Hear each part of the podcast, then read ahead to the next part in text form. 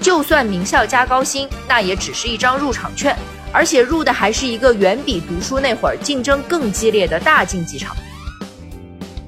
就像一颗卫星，明明离地球十万八千里了，还要传回微弱的信号，这都是对抗本能的过程，或者换句话说，这都是往百万理想前进的必经之路。打脸职场套路，让办公室更有温度。Hello，大家好，我是陆小丧。今天下午我干活的时候啊，需要查个东西啊，结果一开搜索页面呢，就正好看到一条新闻，说中青校媒调查显示，百分之六十七点六五的大学生呢，都评估自己毕业十年内会年入百万。这说明大家都非常有理想啊，有上进心，也有工作热情，这都很好。但千里之行，始于足下。我还是想从踏入职场的初期聊起，给大家一些小建议，帮助大家先走好这至关重要的第一步。远的不说啊，我自己就接过一些这方面的咨询，也经常跟广大经理人们聊起大家接触过的那些应届生。我发现啊，虽然每个人都有自己的职业发展道路要走，但这千万条道路刚开始的那一段，还真的是有非常明显的共性。今天呢，我们就一起来谈一谈职场的第一步，看看应届生在刚工作的一到三年里有哪些常见的困扰和疑惑。不过话我得说在最前面啊，短短一期节目呢，做不出百科全书的效果。困扰和疑惑都是非常主观的事情，我们只能选取最有代表性的两个想法略作讨论。在所有初入职场的负面情绪里啊，我听的最多的一条就是为什么我的工作简单枯燥，还每天都在重复？我读了这么多年书，公司怎么就让我干这个？那大家为什么会有这个念头呢？我觉得啊，是因为大家对职场刚开始那几年是什么状态，多少可能是有点误会，或者也不能说是误会吧。就是把工作多年后才有希望达到的某种理想状态啊，认为是刚工作的时候就该有的状态，这就会造成比较严重的心理落差。我们索性来看一个极端情况吧，就是名校高薪的毕业生依然有可能觉得自己的工作简单重复，无法获得价值感。你看，这里就隐含了一个公共认知，好像我们总觉得这名校毕业加上起薪不错。就意味着辉煌人生正式开始了，就该立刻马上在工作上获得极大的价值感才对。可是很少有人去告诉年轻朋友们，就算名校加高薪，那也只是一张入场券，而且入的还是一个远比读书那会儿竞争更激烈的大竞技场。这我就打算直接谈一谈核心问题了：很多大公司为什么明明愿意用还不错的薪水去招揽优秀应届生？但是又安排他们去做基础重复的工作呢？我们先来看一看啊，这件事从头到尾是怎么运作的。事实上，企业招聘能力是十分的应届生，并不是为了让他们立刻马上着手去做难度是十分的工作，而是在购买能力方面的确定性，然后投入到五分的工作上，让他们从五分做起。经过考试的筛选以及课业压力的磨练啊，能顺利毕业就意味着这些新同事大概率可以做好基础重复的五分工作。这个可以做好的确定性啊，就足以让企业去做这个招聘决策。我们随手举个例子啊，如果一个人粗心大意啊，丢三落四，当年那么多死抠细节的填空题、选择题都是怎么做对的？大考小考都是怎么拿到高分的？对吧？再比如，大家都经历过的，在大学里呢，期末考试之前有十几门课都需要复习，整个寝室灯火通明，长达一两周的时间里，天天都恨不得熬通宵。这是什么呀？这不就是培养抗压能力和时间管理能力吗？既然能毕业，而且成绩还行，本身就说明很多问题了。这么一说，应该就清楚了吧？应届生的教育背景确实意味着某种能力上的确定性。市场对能力确定性的高低进行估值，所以呢，就产生了起薪的高低，这是招聘方的市场行为，但是呢，也就仅此而已了。然后啊，企业如何使用这个能力，并不以员工的意志为转移。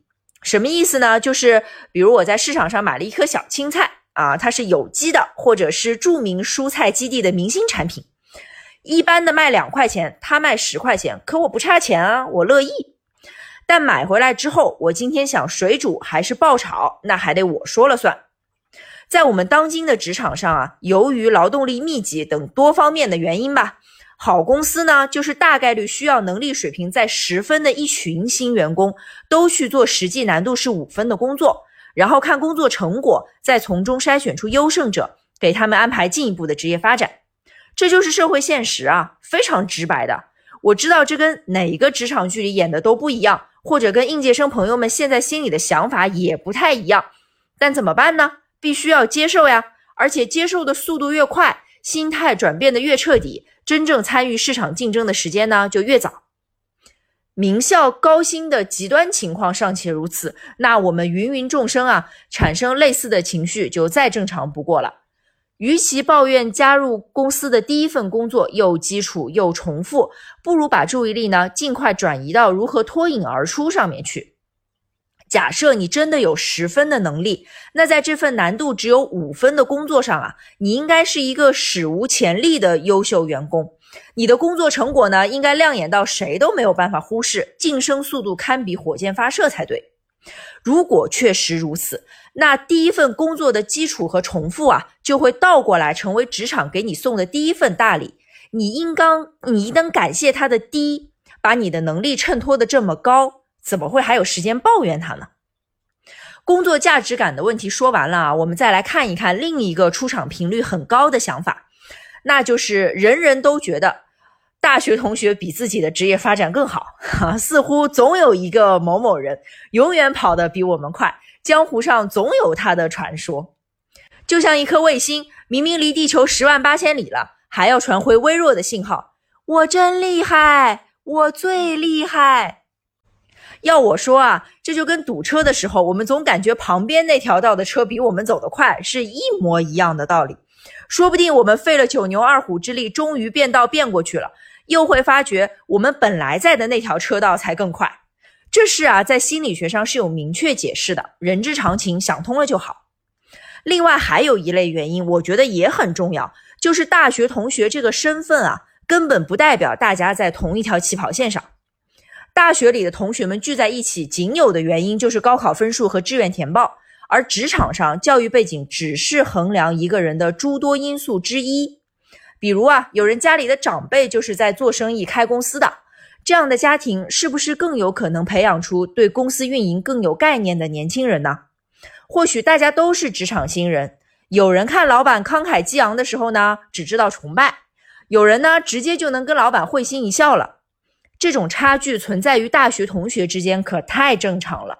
人家就是有先发优势啊！我本人也跟这样的新人合作过啊，说实话，省事很多。这只是个例子而已啊，或许你身上也会有人家以后望尘莫及的优势，只是呢，在职场的中后期才会显现出来。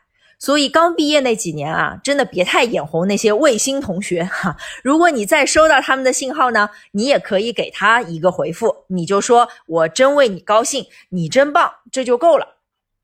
既然都说到这儿了啊，我就顺便多讲两句。其实不轻易眼红别人的成就，专注打磨自己，一边学习欣赏别人，一边学习欣赏自己，这些东西全都是领导力的萌芽。